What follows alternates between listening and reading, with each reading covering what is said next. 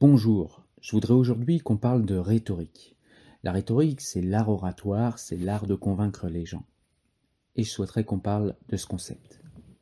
Alors comme je le dis toujours, il ne faut pas confondre le croire et le savoir. C'est très dangereux.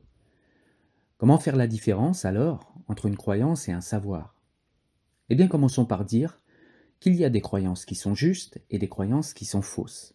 Il n'y a pas de savoir juste et de savoir faux. Un savoir est toujours juste, sinon ce n'est pas un savoir, mais une croyance. Il y a donc une différence de nature entre le croire et le savoir. Le savoir produit une conviction inaltérable. Et la croyance produit elle aussi une conviction inaltérable, mais pas forcément pour quelque chose de juste, comme on l'a vu. Ainsi ceux qui savent sont aussi convaincus que ceux qui croient, bien que ceux qui croient s'appuient sur une erreur alors que ceux qui savent s'appuient sur des connaissances. Il y a donc deux formes de conviction. Ceux qui croient sans savoir et ceux qui connaissent par le savoir. La rhétorique, elle, est une pratique qui produit de la conviction, et c'est la base de cet art. La rhétorique produit de la conviction, mais par la connaissance ou par la croyance Eh bien, dans la mesure où la rhétorique n'est qu'un art oratoire, elle n'est pas en mesure de produire de la connaissance, même si elle produit, et c'est même son unique but, de la conviction. S'ensuit que la rhétorique est l'art de produire de la conviction par la croyance. La rhétorique est donc capable de produire de la conviction que ceci est juste ou que cela est injuste, simplement en produisant des croyances. La rhétorique ne fait donc pas connaître ce qui est juste ou ce qui ne l'est pas, elle le fait croire. Ainsi, le bon orateur n'est pas celui qui fait connaître ce qui est juste ou injuste. Le bon orateur est celui qui fait croire que telle chose est juste et que telle autre est injuste. La rhétorique de l'orateur est donc une arme très puissante qui peut produire de la conviction à partir d'aucune connaissance, simplement à partir de croyances.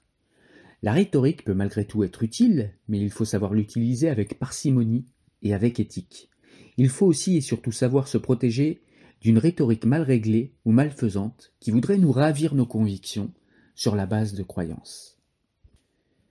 Du coup, pour vérifier un argument, pour vérifier un propos, pour vérifier un fait, eh bien il va falloir aller étudier ce fait à l'aide de son entendement, et ne pas seulement croire sur parole des arguments d'autorité, croire une personne parce qu'elle est en position ascendante par rapport à vous et qu'elle est légitime, la légitimité d'une personne ne suffit pas à la croire, il faut étudier par l'entendement, par la mesure, chacun des arguments, chacun des faits qu'on essaye de vous faire croire. Je vous donne un exemple.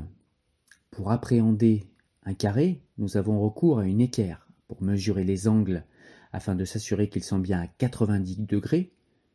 On a également une règle graduée pour mesurer les côtés et vérifier qu'ils sont bien tous égaux. C'est la réalité du carré que d'avoir des côtés égaux et des angles à 90 degrés. La réalité est cette chose qui nous est commune, et la réalité nous est commune parce qu'il y a des méthodologies d'approche rationnelle et de mesure de la réalité. Ainsi, seule la rationalité, les connaissances et le savoir nous sont universellement communs. Ça nous permet de quantifier, de qualifier, de mesurer, de définir la réalité. Le sens, les sens même, et les émotions, eux, ne sont que des ressentis, et donc des subjectivités. Un carré de 5 cm de côté paraîtra grand pour certains et petit pour d'autres, mais il fera 5 cm de côté pour tous. Voilà pourquoi les relativistes, les différentialistes, les indigénistes, les islamistes, les gauchistes ne vont pas sur le terrain de la rationalité, car ils savent qu'ils n'ont aucune chance de nous faire croire qu'un carré de 5 cm de côté en fait en réalité 10.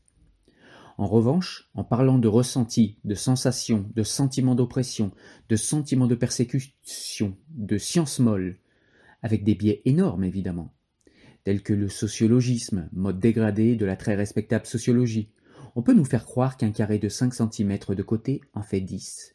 C'est ce qu'on appelle le relativisme au sens philosophique, et ce relativisme est toujours défendu par son cousin le sophisme qui est un savant mélange entre de la rhétorique, de la mauvaise foi et un ressenti biaisé, voire un agenda caché.